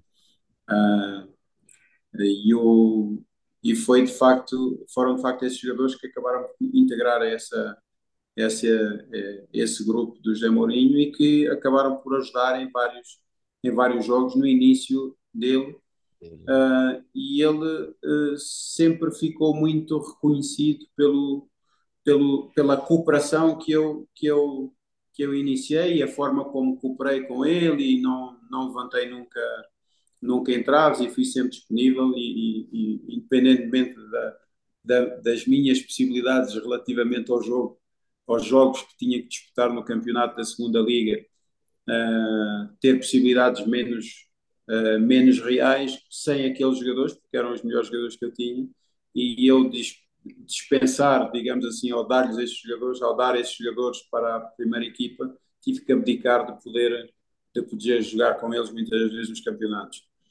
Uh, e ele achou isso uh, um ato um ato extremamente uh, profissional, a ponto de depois, quando na passagem que ele teve, quando ele estava para mudar para o Sporting, ele me ter convidado, ele tinha como adjunto era o Moser, não é? o Carlos Moser, que vocês também conhecem, uhum. e ele disse, olha, eu vou levar o Carlos Moser comigo, estou a pensar levar o Ángel Vilda que era na altura responsável pela, pela condição física do clube, mas, mas não, não, não vai ser possível provavelmente. Eu tenho um espaço na minha equipa técnica para mim, se tu quiseres vir, vais ter que ser responsável por esta área assim, assim, assim. Uh, e eu fiquei muito surpreendido que o convite naquela altura foi um convite dentro, dentro do balneário dele, num momento em que ele estava para deixar o Benfica já. Uh, e eu muito honestamente, uh, acabei por, uh, por lhe dizer: olha, é assim, eu uh, não tenho grande experiência nesta área, uma vez que tu vais, tenho sido treinador das camadas jovens aqui, obviamente que eu tenho competências, mas tu vais para, tu vais para o Sporting, toda a gente me conhece de, daqui como treinador da formação do Benfica e, e, e toda a gente sabe quem eu sou aqui. Uh, e ao ir ajudar-te numa área que eventualmente não é tão da minha, da, da minha competência, provavelmente vou-te criar dificuldades nas primeiras, nas primeiras uh, dificuldades que a equipa tiver, vão começar a dizer que a equipa não está bem, é o normal a equipa não está bem fisicamente, não sei o quê, e depois, não é? E então eu disse, olha, eu uh, agradeço imenso o convite, mas estou-te a ser franco, estou-te a ser honesto, gostava muito de ir contigo, obviamente que, é, que era o meu sonho, poder entrar numa equipa assim, mas tenho que dizer a verdade e porque vejo que o teu trabalho é um trabalho de grande qualidade e desejo-te o maior dos sucessos e para tu teres sucesso precisas de gente com, se calhar, provavelmente mais experiência do que eu e mais competência do que eu neste momento. Eh, ele disse-me, pá, não, não, eu podia-te ajudar, obviamente, mas fico muito sensibilizado pela tua honestidade e mesmo que a gente não vá trabalhar já, já, já, já agora, mas de certeza que no futuro a gente vai trabalhar juntos. E, ficou, né? essa, é, ficou essa promessa, e passados uns anos, de facto, ele ligou para mim e, e disse: Zé, estás preparado? Estás pronto? Anda, que eu quero que venhas trabalhar comigo. Já falei com os meus adjuntos, és a pessoa que eu quero. Tenho duas mil pessoas para trabalhar comigo se eu quiser amanhã, mas tu és o elemento que eu quero. Portanto, tens agora aqui um espaço, se quiseres, vem. Eu disse, pô, já tenho ali a mala preparada atrás da porta, à espera, deixa-me já apanhar o avião e ir. E então foi um bocado assim, ele depois convidou, fui para, fui ter com ele à Itália, uh, e, e, pronto, e começou assim a minha, a e, minha, a minha, a minha carreira. E de assim. todas as histórias que você viveu com o Mourinho, e foram muitas, e histórias vitoriosas também, se tivesse pelo menos uma história de bastidor que você pudesse contar, escolhesse uma, qual conta uma história para gente que você lembra que foi especial, curiosa, que você viveu com o José Mourinho nesse período na Inter, no Real Madrid e, e, e, e também no Chelsea. Ah, tem várias, tem várias. Uma delas, uma delas é uma que ele conta muito também e que tem a ver com um jogo que a gente tinha na Champions League que a gente teve na Champions League, de curiosidade com o Balotelli, né? mas, eh, mas sem ser essa piada, digamos assim, mas uma das, das, das coisas mais incríveis que eu vivi com ele, em termos de, de história, foi de facto nessa temporada do Inter, um momento, num momento em que a gente eh, podia nem, nem classificar para, para, para a fase de knockout da, Champions League, porque estávamos ali em dificuldade uh, e os, tínhamos feito um, alguns resultados que não tinham sido muito, muito positivos e a gente foi para Kiev quase obrigado a ganhar, caso contrário podíamos ficar fora, fora da, da próxima fase.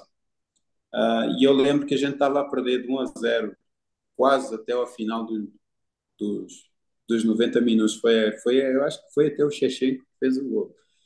Uh, e então, assim, uh, ele, eu sei que ele fez, fez alterações táticas na equipa na altura uh, e mandou subir, mandou subir um jogador, o Wesley Schneider colocou um pouco mais à frente, abriu mais a, a equipa, arriscou tudo, jogou praticamente com três defesas. Uh, e, e viramos o resultado de, de 0 a 1 para 2 a 1. Né? E esse 2 a 1 foi o que nos deu a possibilidade de qualificar para a próxima fase. E depois da próxima fase, toda a gente sabe que a história, a história foi muito bonita até a final, que ganhamos a Champions League nesse ano, mas estivemos muito próximos de cair fora. Eu lembro que estava muito, estava gelo, estava uhum. frio, estava mesmo, mesmo mal. O campo não estava muito bom e, e de facto eh, demonstrou um pouco a, a, capacidade que ele tem, de, porque eu senti sempre ele muito tranquilo, não é? muito tranquilo no jogo e mesmo nos últimos minutos, quase estando fora da competição, a forma como ele, de, de, de um modo muito tranquilo, fez as alterações e acabou por virar o jogo a, a favor da, da, da nossa equipa, eh, demonstrou um pouco, demonstrou, não, fez-me um pouco sentir de facto aquilo que eu pensava relativamente a ele, a, geni a genialidade que ele tinha uh, era de facto uma realidade, porque não há muitos treinadores que conseguissem naquele momento ter a, a clareza mental e o discernimento uh, e a visão que ele teve para, para de facto fazer o que fez e mudar o, o, o rumo do jogo da maneira como ele como ele mudou. E essa foi, de facto, uma das histórias mais incríveis, mas tem, tem, tem tantas outras, não é? Como. como uh, mas pronto, mas são histórias que são depois muitas, implica é? jogadores, implica jogadores, implica situações, situações de maior piada que às vezes uh, tem piada para nós e para o público em geral, mas se calhar para o jogador em causa não é assim tão. Não é assim. Sem tão, dúvida. É, exatamente. José, eu tenho que te liberar. No dia em que gravamos aqui a entrevista, você tem coletiva de imprensa agora, já na sequência. É, quero fazer uma última pergunta já para te liberar. É, usando, utilizando todo o seu conhecimento. A gente tem uma onda de treinadores portugueses trabalhando no Brasil e ganhando, tendo sucesso. O Jorge Jesus, Abel Ferreira, Bruno Lage agora à frente do Botafogo, antes o Luiz Castro. E temos pouquíssimos treinadores brasileiros trabalhando em Portugal ou na Europa, de maneira geral. Você tem uma explicação para isso? Olha, eu, eu, eu creio que existe abertura em Portugal para, uh, para todos os treinadores do mundo, ou seja, nós agora temos no Benfica uh, o Roger Schmidt, que, que é um treinador alemão, uh, mas temos também um treinador espanhol na, na Primeira Liga, que até nunca tinha, nunca tinha treinado. Uh, e, eu, e eu penso que uh, antes uh, nós tínhamos a tradição de ter vários treinadores brasileiros, né? E, e a partir do momento em que, em que o treinador português passou a ter grande sucesso, muito por culpa do José Mourinho, eventualmente, e pelos métodos que nós, entretanto, fomos, fomos adotando para eh, para trabalhar com os nossos jogadores em Portugal, eh, nomeadamente a priorização tática, eh, o treino mais integrado. acabamos por ter, relativamente à, à, à, competência de treinadores estrangeiros, de ter poucos treinadores conhecedores dessa, dessa, dessa forma de organizar e dessa forma de trabalho, que depois pudessem entrar na Liga, na Liga Portuguesa. Esse foi um dos aspectos. Mas outro dos aspectos que eu também considero importante tem a ver com a capacidade financeira da própria Liga, que foi perdendo capacidade financeira em determinados aspectos, não é? Uh, e deixou de ser tão atrativa para, para os treinadores de qualidade do Brasil, que entretanto também no Brasil, tendo qualidade, mesmo mudando de clube em clube, uh, uh, durante, em, em quatro, cinco, quatro, cinco rodadas, muda de clube para clube, uh, mas, mas financeiramente provavelmente tinham uma remuneração diferente daquela que poderiam ter em Portugal em determinado momento, fora dos clubes, dos clubes grandes. Mas mas sempre foi possível e eu acredito que sempre, sempre, sempre são bem-vindos os treinadores, os treinadores brasileiros ou de outra nacionalidade qualquer, o brasileiro ainda mais porque fala, fala a mesma língua e, e pode. E a questão aqui tem mesmo só a ver com competência, a, a capacidade que o treinador tem de, de, de se modernizar e de, e de, e de estar e de estar eh, eh, de estar dentro ou de estar identificado com as novas, com as novas realidades não é? que existem relativamente à, à capacidade de treinar, porque não tem só a ver com novas tecnologias, tem a ver com, com filosofias de trabalho, tem a ver com visão não é? e forma de trabalhar com, com jogadores, inclusivamente, inclusivamente liderança. Uh, e então uh, eu acredito que, uh, que a influência do treinador português vá proporcionar uh, ao, ao treinador brasileiro no próprio Brasil a ter uma visão diferente, a ter também uma ambição diferente, não é? Porque quando há treinadores que vão para o nosso país, a gente começa a pensar, mas espera aí, se um vem, não é? Se estes treinadores vêm para cá, qual é o problema que eu tenho de ir para um outro país? Sim. E o Brasil provavelmente é, fica longe de Portugal, mas não fica longe do, não fica longe de futebol de, de, de grande qualidade, não é? E então uh, é mais difícil, por exemplo, para um português vir, uh, vir para a Argentina, por exemplo, do que para um brasileiro uh, trabalhar no México, na Argentina e nesses países sul-americanos mais próximos do, do, Brasil. Provavelmente tem muitos treinadores que vão, vão trabalhar nesses, nesses, nesses mercados. E o que acontece é que, para além desses mercados, México, México e Argentina, que, que, são financeiramente um bocado mais acessíveis, não é?